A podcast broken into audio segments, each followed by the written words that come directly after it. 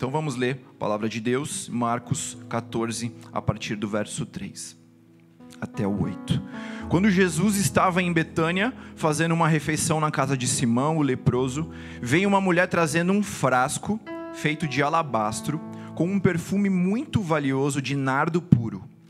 E quebrando o frasco, derramou o perfume sobre a cabeça de Jesus, e alguns dos que estavam ali ficaram indignados e diziam entre si: Para que esse desperdício de perfume? Esse perfume podia ter sido vendido por mais de 300 denários para ser dado aos pobres. E murmuravam contra ela, mas Jesus disse: Deixem a mulher em paz, por que vocês a estão incomodando? Ela praticou uma boa ação para comigo, porque os pobres estarão sempre com vocês, e quando quiserem vocês podem fazer-lhes o bem, mas a mim vocês nem sempre terão. Ela fez o que pôde, ela ungiu meu corpo antecipadamente para a sepultura. Em verdade eu lhes digo que onde for pregado em todo o mundo o evangelho, também será contado o que ela fez para a memória dela. Amém. Você vê três principais episódios na palavra de Deus que nos ensinam um pouco sobre essa família. Um deles talvez seja o mais conhecido de todos, fala sobre a ressurreição de Lázaro, que está lá em João, no capítulo 12 essa mesma família que está envolvida ali. A gente vê Marta, nós vemos Maria e nós vemos Lázaro sendo ressuscitado pelo Senhor Jesus, ali em João no capítulo 12. Essa é uma segunda passagem que a gente vê nos ensinando um pouco a respeito da dinâmica dessa família. E aqui a gente vê que Maria tem um papel especial, talvez tenha um papel diferente, ela tinha entendido algo diferente que a levou a uma atitude tão extrema a quebrar um frasco com um perfume que equivalia quase a um ano de trabalho para derramar sobre a cabeça de Jesus. E o porquê ela fez isso, como ela chegou a esse entendimento, eu creio que a gente consegue perceber em outra passagem, que é Lucas, no capítulo 10, a partir do verso 38. Então são essas três passagens que nos falam sobre essa família. Nós vamos meditar nessas duas em específico, essa que a gente acabou de ler e essa que nós vamos ler agora, que aconteceu antes dessa passagem que nós lemos. Então a passagem que nós lemos em que Maria quebrou o vaso e despejou o perfume precioso sobre a cabeça de Jesus, ela acontece um pouquinho antes de Jesus morrer. Logo depois ali Jesus ele traça um caminho em direção a Jerusalém e ele é crucificado. Então, esta passagem que nós lemos aconteceu nos últimos dias do ministério de Jesus. E aqui eu quero que você leia comigo em Lucas 10, 38, como Maria chegou a esse entendimento a respeito da morte de Jesus. Porque a palavra nos mostra que aquela oferta de adoração não foi algo por acaso, foi algo intencional ela foi uma oferta para preparar o Senhor Jesus para o sepultamento. Então, a impressão que nos dá é que Maria tinha entendido algo que ninguém mais tinha entendido. Os discípulos mais próximos de Jesus não tinham entendido que o caminho de Jesus era a cruz. As pessoas mais próximas dos doze, os três mais próximos, também não tinham entendido ainda que o caminho de Jesus era a morte e era a cruz. E aqui nessa passagem que nós lemos, nós vemos que Maria já tinha entendido. Ela entendeu algo que ninguém mais entendeu. Nós vamos ler agora em Lucas 10, 38, como ela conseguiu entender esse algo de precioso, esse algo de diferente. Lucas 10, 38. Quando eles seguiam viagem, Jesus entrou numa aldeia e certa mulher chamada Marta hospedou-o em sua casa. Aliás, e é, e certa mulher chamada Marta hospedou em sua casa. 39. Marta tinha uma irmã chamada Maria, que assentada aos pés do Senhor ouvia o seu ensino Marta agitava-se de um lado para o outro, ocupada em muitos serviços. Então se aproximou de Jesus e disse: O senhor não se importa com o fato da minha irmã ter deixado que eu fique sozinha para te servir? Diga-lhe que venha me ajudar. Mas o Senhor Jesus respondeu: Marta, Marta, você anda inquieta e se preocupa com muitas coisas, mas apenas uma coisa é necessária.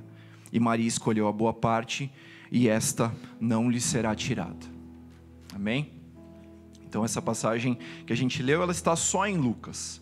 A passagem do vaso, a gente encontra em três evangelhos e cada um deles nos conta uma coisa um pouquinho diferente sobre ela. A gente vai explorar ela nesses três evangelhos.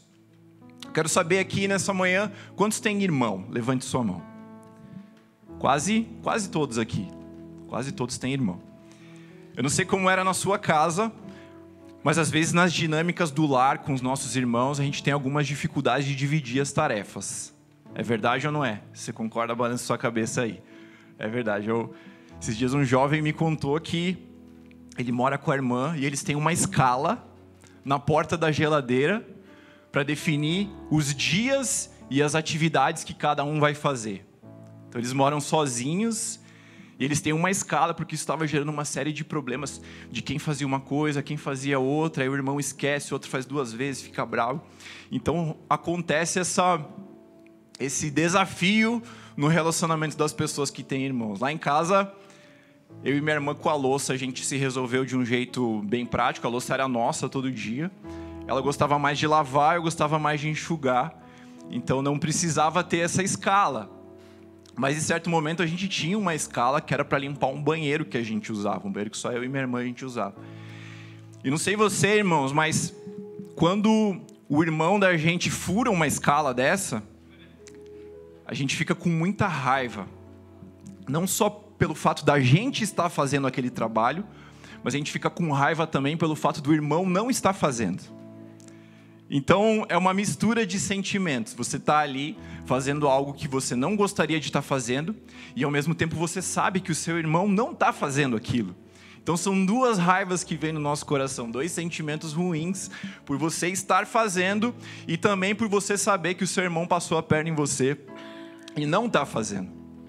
E aqui o que a gente vê nessa passagem é algo parecido, a dinâmica de uma família como qualquer outra, como a minha família, como a sua família. A gente vê Marta e Maria tendo problemas ali com relação às atividades de casa. Maria fazendo algo e ela não estava feliz com o que ela estava fazendo, ou ela não estava simplesmente triste por ela estar fazendo. O que deixou Marta triste era o fato da sua irmã não está trabalhando com ela. Então tinha a ver com um trabalho, mas tinha a ver também com olhar para a irmã e ver que a irmã estava usufruindo de um momento que ela não estava usufruindo. Então a palavra de Deus nos mostra relações simples, relações cotidianas, relações familiares que são muito parecidas com as nossas próprias famílias. E aqui não é difícil a gente se colocar no lugar de Marta. Não é difícil. A gente se coloca no lugar dela, alguém que estava cozinhando, alguém que estava fazendo algo que era importante, alguém que estava fazendo algo para receber o Senhor Jesus, talvez dando ali o seu melhor. A palavra fala que ela tinha hospedado Jesus, então era como se ela tivesse aquela responsabilidade. Então a gente consegue se colocar no lugar dela, como uma irmã que não estava recebendo ajuda, estava vendo a sua irmã ali aos pés de Jesus, entre aspas, sem fazer nada, e ela fazendo ali o seu trabalho. Mas o que essa passagem nos ensina de muito precioso é que existem coisas que são importantes, mas elas não podem substituir as coisas que são necessárias.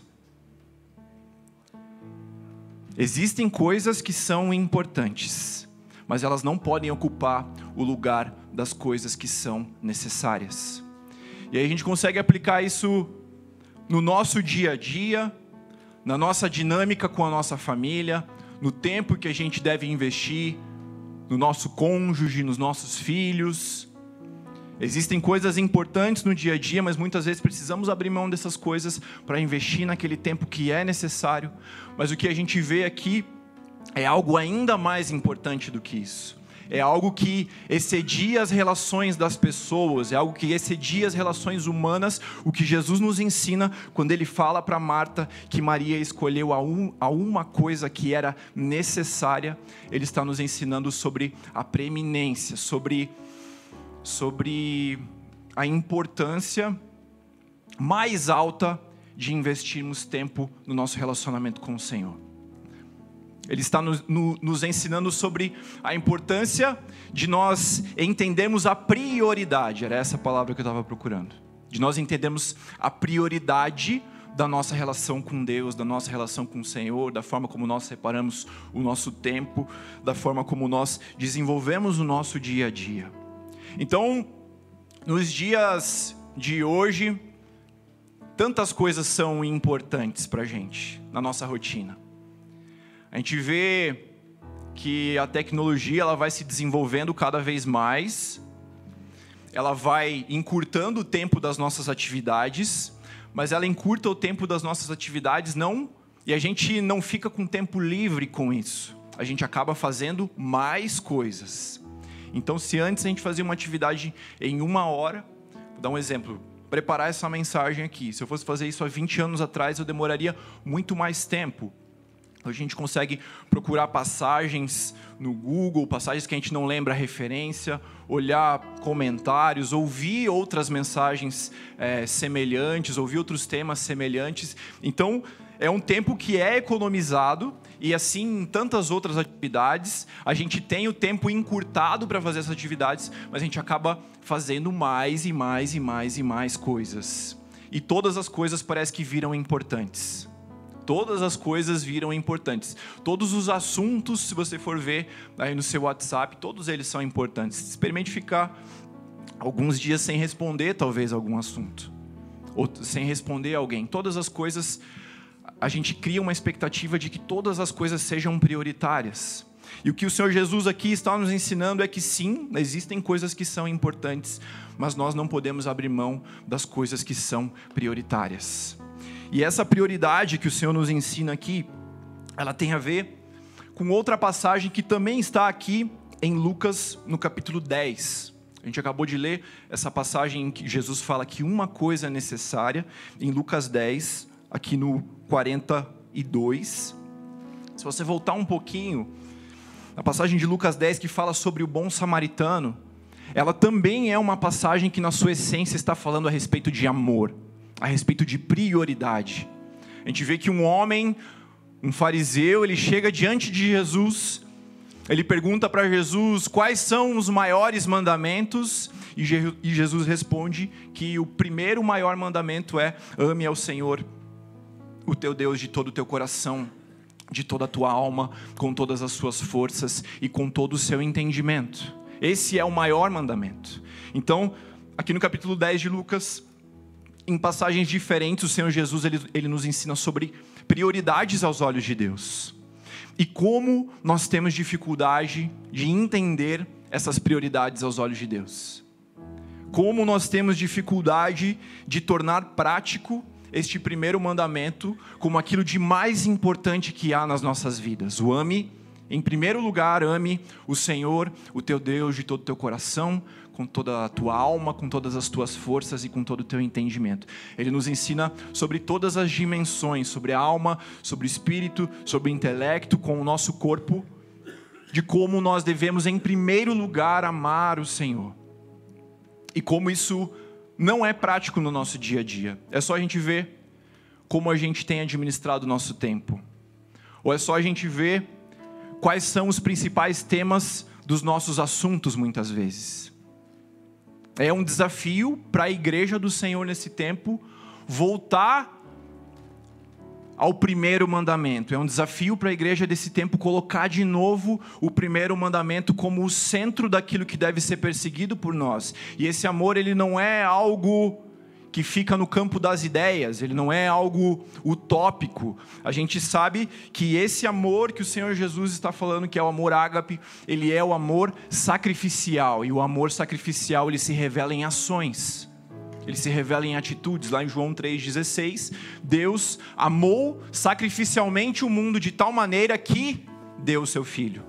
O amor perfeito, sacrificial do Senhor pelo mundo o levou a uma atitude de amor o levou a uma demonstração. Então, quando nós falamos em amar ao Senhor de todo o nosso entendimento, todas as nossas forças, com todo o nosso coração, com toda a nossa alma, com todas as nossas emoções, nós estamos falando sobre atitudes práticas, decisões práticas, decisões intencionais. E o que nós vemos aqui, nessa passagem que nós lemos agora de Maria, é uma mulher que decidiu colocar como prioridade o tempo com Jesus diante de outras coisas que também eram importantes. Então aqui em Lucas 10, 38, nós começamos a entender algo que, que brotava do coração de Maria. Um amor por Jesus que colocava o Senhor Jesus e o tempo com Ele como prioridade na vida dela. E aí, outras passagens que nos ensinam sobre a importância do amor eu creio que a gente encontra em cartas do apóstolo Paulo, lá em Filipenses, no capítulo 1, no verso 9. Algumas orações do apóstolo Paulo, e também eu faço essa oração: que o amor de vocês aumente mais e mais em conhecimento e toda a percepção. Pode ir no 10. Para que vocês, para que vocês aprovem as coisas excelentes, sejam sinceros e inculpáveis para o dia de Cristo. 11 cheios do fruto de justiça que vem por meio de Jesus Cristo para a glória de Deus.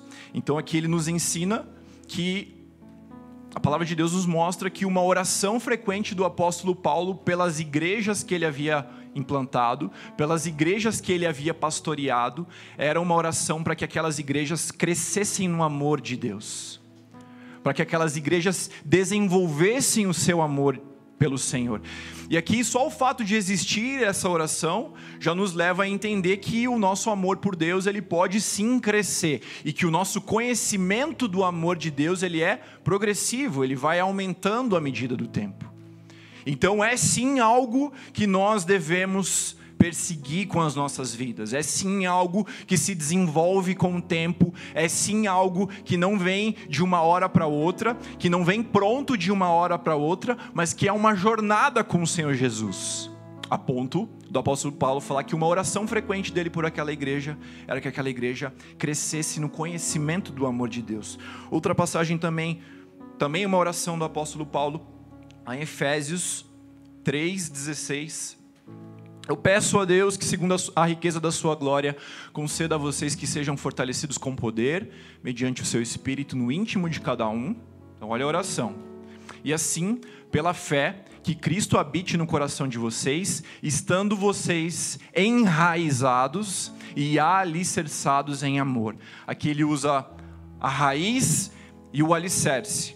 Ou seja, a árvore que brota das nossas vidas, ou aquilo que é construído nas nossas vidas, precisa ter como raiz e como fundamentos esse amor.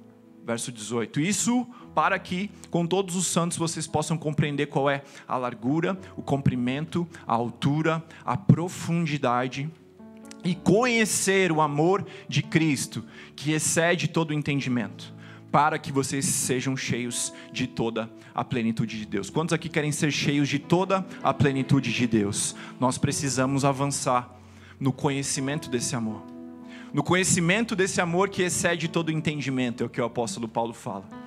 Então aqui ele já está falando: olha, vocês nunca vão conhecer perfeitamente esse amor, mas vocês sempre vão poder avançar no conhecimento desse amor, porque é um amor infinito, um amor que não tem fim e um amor que se revela de forma perfeita no nosso Senhor Jesus, lá naquela cruz. Em 1 João 3,16, nós vemos que nisto nós conheceremos o que é o amor, no fato de Jesus ter entregue a sua vida por nós, assim como nós devemos ofertar as nossas vidas pelos nossos irmãos, por aqueles que estão perto de nós. Então Jesus, ele é o amor. Deus, ele é o amor. E a atitude mais extrema e mais perfeita que ele poderia ter, que ele poderia ofertar para nos mostrar o que é o amor, foi o fato dele ter entregue a sua própria vida. Foi uma atitude, não é um amor que ficou só num sermão, não é um amor que ficou só na jornada de um homem, mas é um amor que o levou à atitude mais extrema. E nós vemos aqui que a prioridade, a primícia do amor que começava a se desenvolver no coração de Maria fez com que ela tomasse atitudes práticas, com que ela deixasse outras coisas menos importantes para trás e com que ela investisse tempo aos pés do Senhor Jesus. E aí diante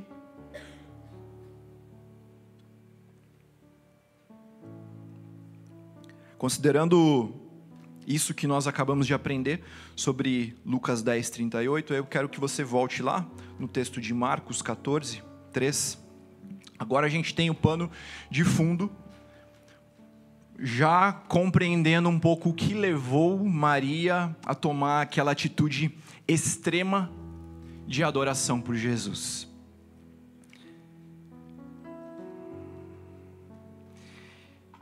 Aqui em, Luca, em Marcos, no capítulo 14, ainda falando um pouquinho sobre amor, eu esqueci de uma coisa bem importante Em Marcos 14, no verso 3, tem uma coisa bem simples que não tem a ver com essa família, mas que também nos ensina sobre o caráter do Senhor e sobre o quanto esse amor é fundamental nas nossas relações com Deus. No verso 3 de Marcos 14, nós vemos que quando Jesus estava em Betânia fazendo uma refeição na casa de Simão, o leproso, veio uma mulher trazendo um frasco de alabastro. Preste atenção. Simão, o leproso, ele certamente não era mais leproso, porque o leproso ele ficava fora da convivência das pessoas, ele ficava fora da cidade, era uma doença que não havia cura para lepra. Então eles andavam em comunidades de leprosos fora das cidades e quando viam outras pessoas chegando perto, eles tinham que gritar: leproso, leproso. Alguns estudiosos dizem que eles tinham sinos que eles precisavam bater para que as pessoas de longe soubessem que tinham leprosos ali e para que essas pessoas pudessem manter uma distância porque não se conhecia a cura da lepra. Então começava como uma doença de pele, ia corroendo os órgãos, ia comendo os órgãos daquela pessoa, a ponto dela perder dedos, perder a mão, perder órgãos e fosse levada à morte. Então uma pessoa que tinha lepra, ela tinha uma sentença de morte. Não podia conviver em comunidade. E aqui a gente vê que nesse episódio de Maria quebrando o vaso, isso aconteceu na casa de Simão o leproso. Aquele homem não era mais leproso. Ele continuava sendo chamado de Simão o leproso, mas ele não era mais leproso. E o que nós vemos aqui é que certamente esse homem ele foi curado por Jesus. Nós vemos na palavra de Deus outras passagens, diversas passagens em que Jesus ele cura leprosos. O primeiro milagre de Jesus no Evangelho de Marcos ele cura um leproso. Nós vemos outra passagem em que Jesus cura dez leprosos e um leproso ele volta para agradecer a Jesus. Então aquele homem que foi curado por Jesus ele recebe uma visita do Senhor. Então veja o como nós pertencemos a um Deus que é um Deus relacional. Um ídolo, quando nós buscamos um ídolo, nós simplesmente queremos receber algo desse ídolo e não existe relacionamento. Mas quando nós nos relacionamos com um Deus verdadeiro, nós recebemos sim a cura, nós recebemos um toque de cura, nós recebemos um toque de transformação, como esse homem recebeu de Jesus, e nós vemos que Jesus, ele vai ter uma refeição na casa de Simão. Ou seja, o nosso Deus é o Deus que quer tocar na sua vida, Ele quer tocar na minha vida, Ele quer liberar cura sobre nós, Ele quer transformar as nossas histórias, mas mais do que isso, Ele quer uma vida de relacionamento. Ele quer almoçar na sua casa, Ele quer tomar café com você, Ele quer ter tempo com você na sua casa. Então, de novo aqui, nós vemos no caráter de Jesus sendo revelado aqui de uma forma tão simples que nós pertencemos a um Deus que é um Deus das relações. A Trindade, o fato de serem três em um, nos mostra que o nosso Deus é um Deus relacional, é um Deus que ama.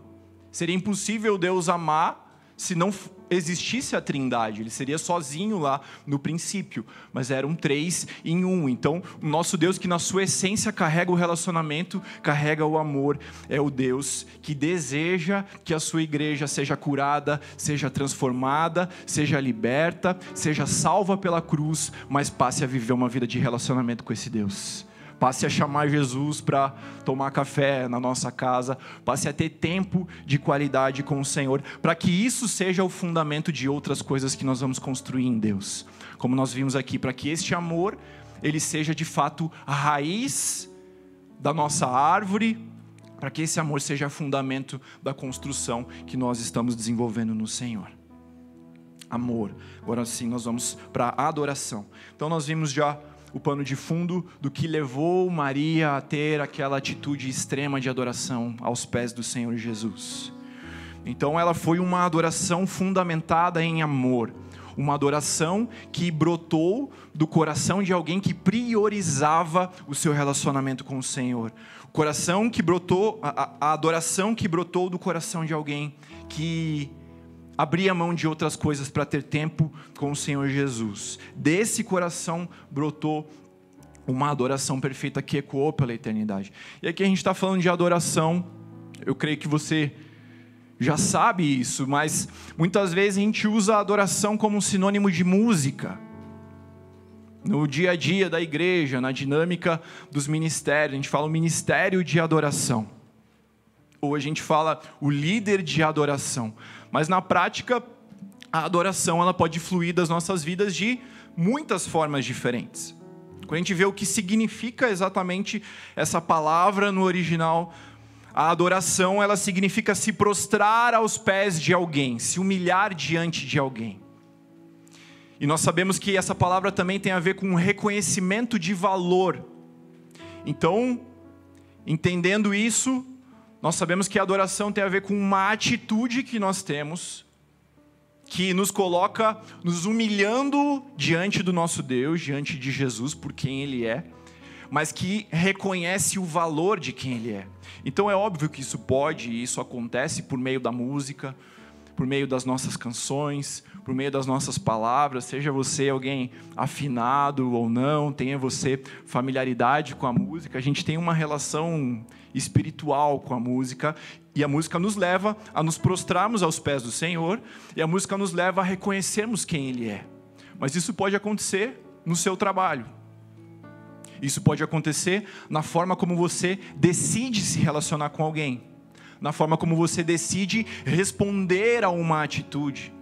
Isso pode se manifestar nas palavras que você escolhe usar. No nosso dia a dia, de tantas formas diferentes, nós podemos adorar o Senhor Jesus. Nós podemos levantar altares de adoração ao Senhor. Então, tudo que a gente for falar de adoração aqui não tem a ver com música. E o que ela fez não tinha a ver com música, virou música depois.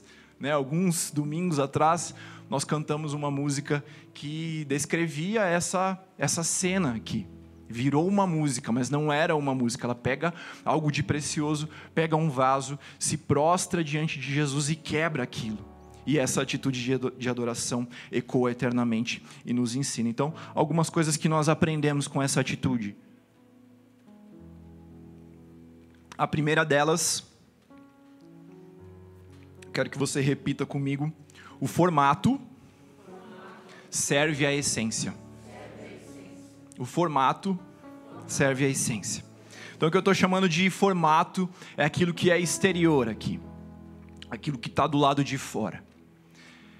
E o que nos chama a atenção é que ela quebrou o vaso, para que aquilo que estava dentro do vaso pudesse impactar a vida de Jesus e pudesse deixar um aroma naquele ambiente. Então, o formato, ele serve à essência. E muitas vezes a gente precisa abrir mão do formato, a gente precisa quebrar o formato, a gente precisa abrir mão daquilo que está do lado de fora, para que aquilo que está do lado de dentro, de fato, brote como essência de um ato de adoração. Então, o que marcou aquele ambiente, o que tocou o coração de Jesus, o que deixou um aroma que marcou a vida das pessoas, não foi o vaso em si, e aqui as passagens elas não nos falam muita coisa sobre esse vaso. Na passagem de Mateus e de Marcos nos falam que é um vaso de alabastro, mas essa informação não é importante porque João ele nem menciona isso.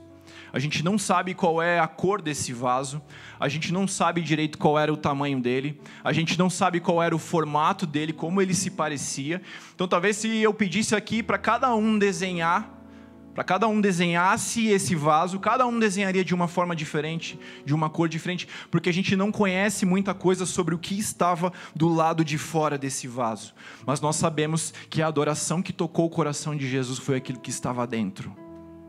Foi aquilo que estava na essência desse vaso, foi o conteúdo do que estava nesse vaso. O vaso que representa o que é exterior, o formato, ele foi quebrado para que o conteúdo pudesse impactar o coração de Jesus. Como nós somos dependentes dos formatos, como nós somos dependentes das circunstâncias para adorar ao Senhor Jesus. Se a gente for ver num ambiente como esse aqui, talvez se a luz estiver acesa ou se ela estiver apagada, algumas pessoas vão ter mais dificuldade ou menos dificuldade de adorar o Senhor. Dependendo do tipo de música que tocar aqui, se tocar um sertanejo, ou se tocar um rock muito pesado, talvez algumas pessoas vão ter dificuldade de adorar o Senhor. Se a gente tiver com os instrumentos plugados ou desplugados, talvez algumas pessoas vão ter dificuldade para adorar o Senhor. Como nós somos muitas vezes dependentes daquilo que está do lado de fora, como muitas vezes nós somos dependentes dos formatos para adorar o Senhor. E aí, compartilhando uma experiência, acho que um dos momentos mais marcantes da minha caminhada com o Senhor, um dos momentos mais marcantes, tanto de ministério assim, quanto da presença de Deus manifesta em um lugar que eu presenciei, foi numa prisão, foi na penitenciária feminina aqui de Piraquara. É impressionante como ali eu tive a oportunidade tanto de ministrar louvor ali, quanto de conduzir uma banda ali num culto. Tive a oportunidade de pregar a palavra ali também. É impressionante como naquele lugar eu como dirigente de louvor não precisava dar nenhum comando para aquelas mulheres.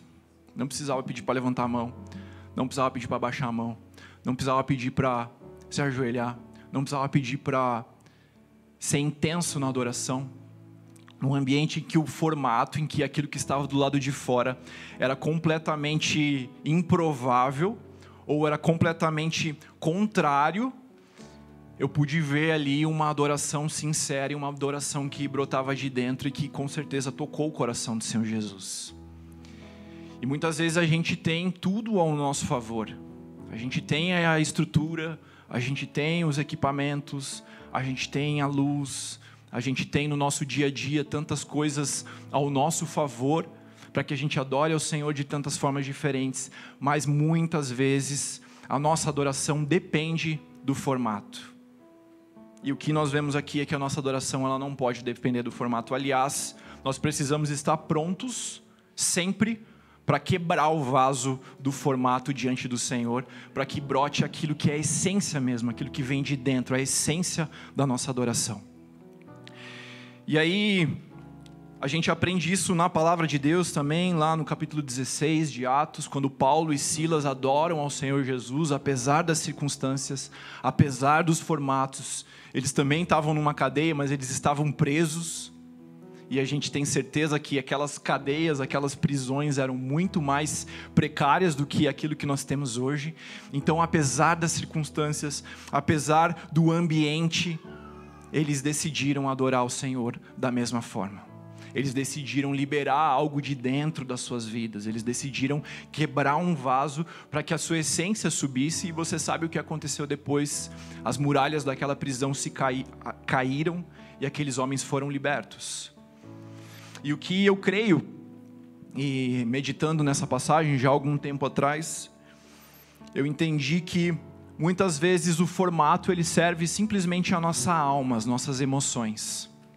E nós sabemos que sim, nós devemos amar o Senhor com a nossa alma, com as nossas emoções. Mas o que Jesus nos ensina sobre adoração, lá em João, no capítulo 4, no verso 23, é que os verdadeiros adoradores o adorarão em espírito e em verdade. Então a verdadeira adoração ou melhor, os verdadeiros adoradores. Deus não procura simplesmente por adoração, ele procura por adoradores, ele procura por pessoas, ele procura por filhos. Os verdadeiros adoradores o adoram em espírito e em verdade. Então a alma, ela faz parte da nossa expressão de amor por Jesus, mas a verdadeira adoração, ela independe das circunstâncias. A verdadeira adoração é aquela em que no dia ruim, no dia da tristeza, ou no dia da irritação, ou no dia em que nós estamos com raiva de alguma situação, mesmo assim nós decidimos adorar o Senhor em espírito, porque a verdadeira adoração ela não depende da, da ela não depende das nossas emoções. É óbvio que as emoções influenciam, mas elas não podem ser um condicional para que a gente adore ao Senhor em espírito e em verdade. É por isso que ela brota do espírito e é por isso que na cadeia Paulo e Silas adoraram. É por isso que em Apocalipse, um contexto de perseguição da igreja, um contexto de morte de cristãos, nós vemos o tema adoração sendo um tema central ali de Apocalipse vendo várias passagens em que João contemplava os céus e via Santo, Santo, Santo é o Senhor dos Exércitos. Várias passagens que nos ensinam e que ensinaram a respeito de adoração para uma igreja que estava em uma circunstância de sofrimento. E nós sabemos que muitas vezes, exatamente nestas circunstâncias de dor, de sofrimento, nessas circunstâncias contrárias, o Senhor extrai algo de mais puro ainda do nosso ser, da nossa adoração, daquilo que nós podemos ofertar e entregar a Ele. Então, Maria, ela decidiu adorar o Senhor Jesus apesar das circunstâncias. Ela estava num ambiente em que era improvável que ela fosse fazer o que ela fez. Você lendo essa passagem hoje, provavelmente você vai ter alguma dificuldade de imaginar isso acontecendo agora. Agora imagine isso há dois mil anos atrás. O que era o papel da mulher naquela sociedade? Ela não podia chegar perto de um líder religioso, tocar um líder religioso como ela fez. Então, contrário a todas as circunstâncias, aquela mulher ela vai em direção a Jesus, ela quebra o vaso e ela faz algo de forma intencional, porque ela tinha entendido no Senhor que apesar das circunstâncias, aquele ato de adoração era necessário. E nós vemos que diante disso ela gerou um legado. Então, relembrando, a verdadeira adoração é fundamentada em adoração, ela vem de dentro, ela não depende das nossas emoções. Em quarto lugar, ela é intencional, ela não foi por acaso. Então, quando a gente vê em Marcos 14, verso 6, mas Jesus disse: Deixem a mulher em paz, porque vocês a estão incomodando. Ela praticou uma boa ação para comigo. No 7, porque os pobres estarão sempre com vocês. Vocês podem fazer-lhes o bem. E no 8, aqui a chave, ela fez o que pôde, ungiu o meu corpo antecipadamente para a sepultura. Então, a fala de Jesus nos mostra que aquele, aquele ato foi intencional e que ela sabia o que ela estava fazendo. Então a verdadeira adoração, ela é intencional, ela brota de uma decisão e, por último lugar, falando sobre adoração, ela é cristocêntrica. Ali para ela é óbvio que era cristocêntrica. Ela estava vendo Jesus, ela estava aos pés de Jesus, ela estava conversando com Jesus, ela vai em direção a Jesus, quebra o vaso para Jesus, ela faz algo visivelmente para Jesus, mas a nossa adoração, ela deve ter o Senhor Jesus como o centro, como o objetivo final. E também como muitas vezes é difícil para a gente colocar Jesus no centro da nossa adoração. Como é difícil para a gente colocar o Senhor Jesus no centro das nossas vidas, fazer para Ele e não para nós. Então, até aplicando na música, mas não só com a música, você sabe que eu fiz na minha na, na faculdade, eu fiz um TCC sobre temas de músicas, temas de músicas mais reproduzidos nas igrejas. E a gente vê que nós, igreja, temos uma dificuldade em colocar Jesus no centro das nossas músicas. Nós, igreja, temos uma dificuldade de colocar Jesus no centro da nossa adoração musical no culto, na liturgia. E aqui no Brasil, ainda de forma especial, a gente tem uma outra dificuldade. Como nós temos canções que falam sobre o eu, às vezes canções que em inglês falam sobre o nós, falam como se diz corporativamente sobre a igreja, cantando nós para o Senhor, quando elas são traduzidas para o português, muitas vezes nós traduzimos como eu.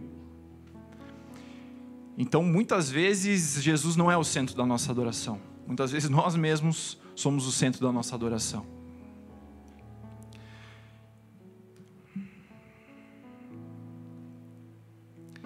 Mas eu creio em nome de Jesus que é um tempo de realinhamento.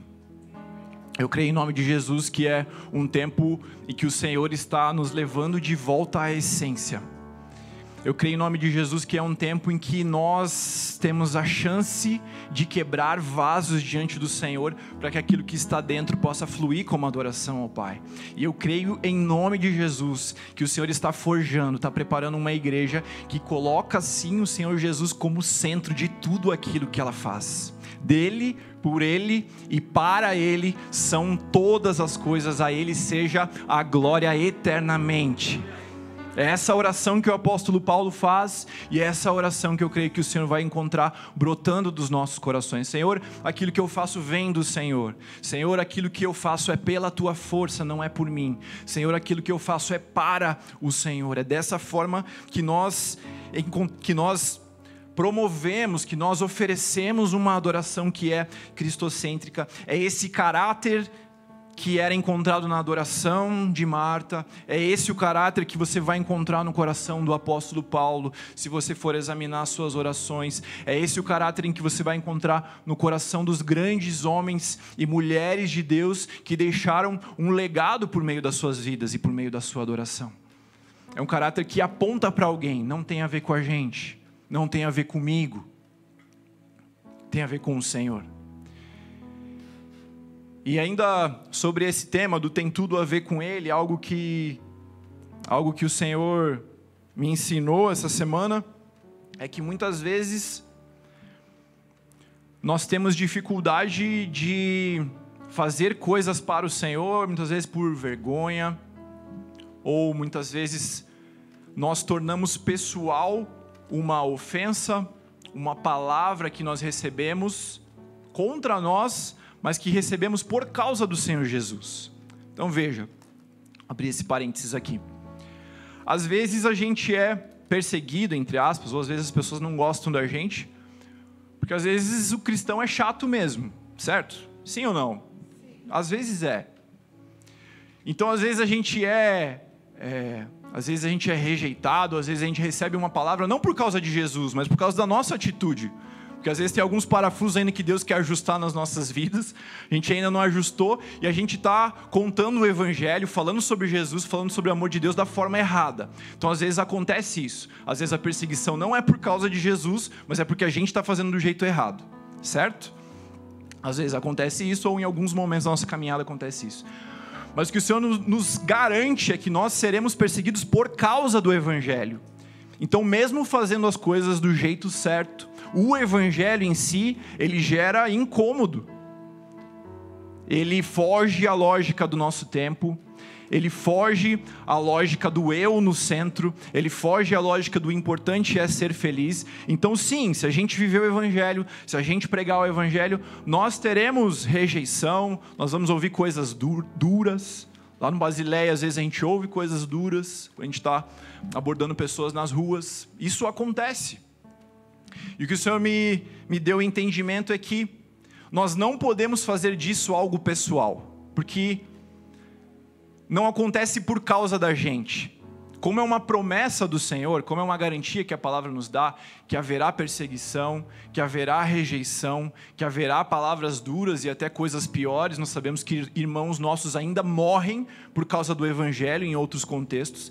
Nós não podemos tornar isso algo pessoal. E aí o que Deus me deu entendimento é quando eu, por exemplo, abordo alguém na rua e ouço uma palavra dura ou ouço uma ofensa e torno isso pessoal, fico triste pessoalmente por aquilo que aconteceu, significa que eu não estou preparado para estar em lugares altos, em lugares de exposição, em lugares de glória diante dos homens, e entender que essa glória também não é algo pessoal. Então, se eu torno a ofensa algo pessoal, provavelmente eu vou tornar a glória, a exposição algo pessoal também. E da mesma forma como o Senhor nos promete que, sim, nós vamos enfrentar resistências, sim, nós vamos ouvir coisas duras, nós podemos saber também que nós, como igreja, fomos chamados para reinar com Jesus. Nós, como igreja, fomos chamados para ocupar lugares de influência, para ocupar lugares altos na sociedade também, em nome do Senhor Jesus. Então, o Senhor ele nos forja, ele nos prepara no dia ruim, ele nos prepara no momento da adversidade, ele nos prepara no momento em que nós somos rejeitados, para que no dia em que nós estivermos ocupando lugares altos, a gente também não faça disso algo pessoal.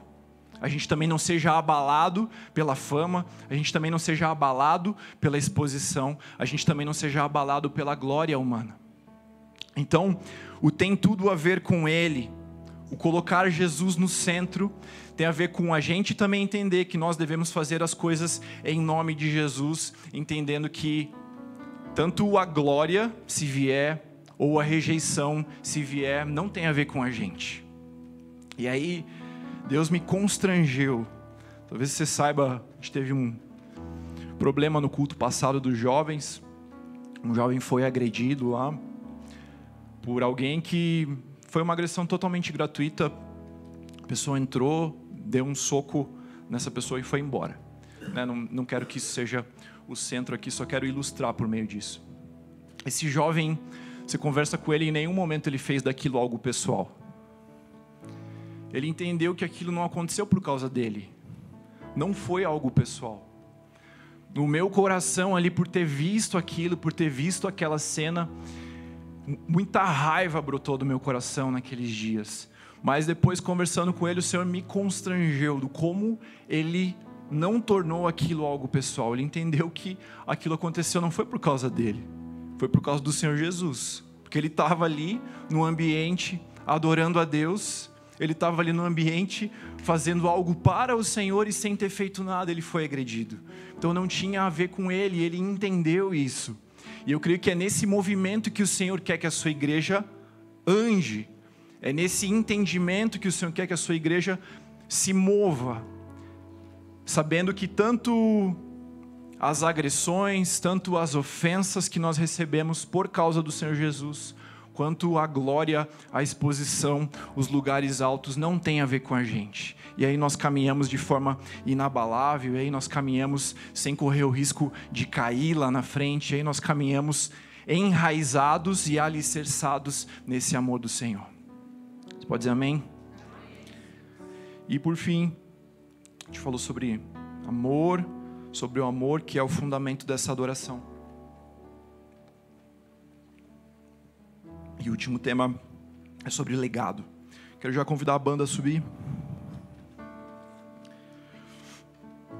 A gente tem alguma dificuldade de entender o que é esse legado também aos olhos do Senhor, o que é esse legado que vem como uma consequência de uma caminhada com o Senhor. Às vezes a gente busca o legado como um fim. Eu quero deixar algo, eu quero deixar o meu nome, eu quero escrever a minha história. Mas o que a gente vê da promessa de Jesus para essa mulher, que está lá no versículo 9: onde o evangelho for pregado, será contado o que ela fez. Ela deixou um legado sem perseguir isso sem buscar que o seu nome fosse conhecido.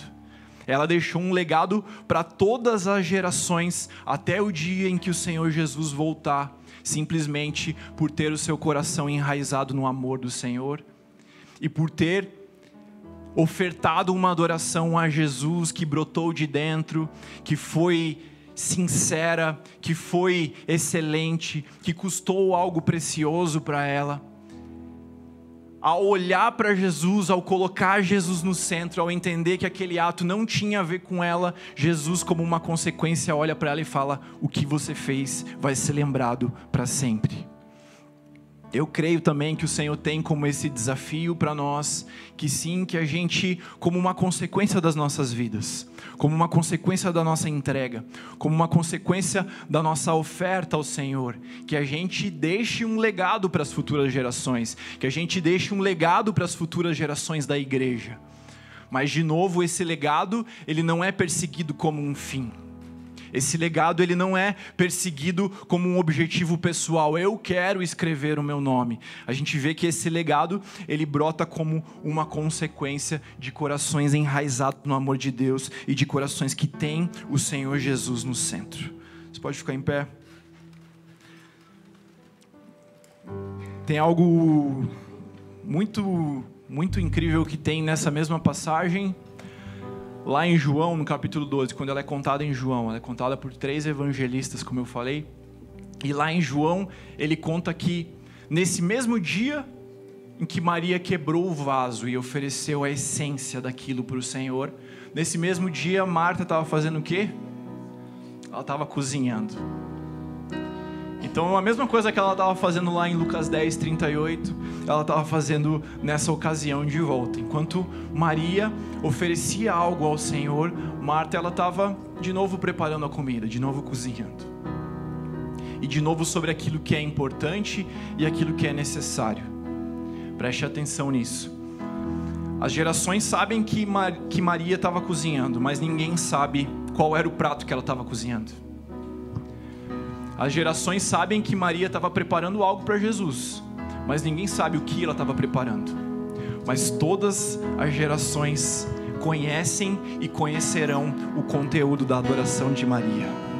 Todas as gerações conhecem e vão conhecer um dia que existia nardo puro, que existia um perfume precioso dentro daquele vaso que foi quebrado. Eu creio que é esse nardo que, que o Senhor quer encontrar do seu coração nessa manhã. Eu creio que é esse nardo que o Senhor quer encontrar das nossas vidas nessa manhã. Uma igreja que coloca Jesus no centro. Uma igreja que está pronta para abrir mão dos formatos, para quebrar os formatos. Uma igreja que está enraizada no amor de Deus e que busca esse amor como um primeiro lugar. Uma igreja que deixa um legado como consequência. Eu creio em nome de Jesus que dessa forma o Senhor vai encontrar nardo puro nos nossos corações.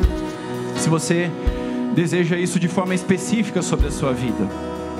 Se existem coisas que você entende que precisam ser quebradas, se existem vasos que você entende que precisam ser quebrados nessa manhã para que a sua adoração flua ao Senhor. Talvez você esteja preso a coisas, talvez você esteja preso a circunstâncias, talvez você esteja preso a aquilo que está do lado de fora e isso tem impedido você de ofertar algo precioso ao Senhor. Ou se você nessa manhã gostaria de firmar um compromisso de novo com Deus, Pai, eu quero que Jesus seja o centro de tudo aquilo que eu faço. Eu quero sim, talvez um dia ser lembrado, mas não como um objetivo, como uma consequência de uma vida prostrada aos pés do Senhor. Se você quer orar especificamente por alguns desses temas, eu quero que você venha aqui à frente agora, em nome de Jesus. Em nome de Jesus, vem aqui. Nós vamos quebrar vasos nessa manhã. Nós vamos ofertar vidas ao Senhor. Nós vamos ofertar nardo puro ao Senhor nesse tempo. Nós vamos reafirmar o nosso compromisso de ter o Senhor no centro das nossas vidas. E eu creio em nome de Jesus que dessa forma o Senhor está sim levantando uma igreja cristocêntrica, uma igreja que olha somente para Jesus, uma igreja que não depende das circunstâncias, uma igreja que não depende das emoções, mas uma igreja que o adora em espírito e em verdade e que é enraizada nesse amor.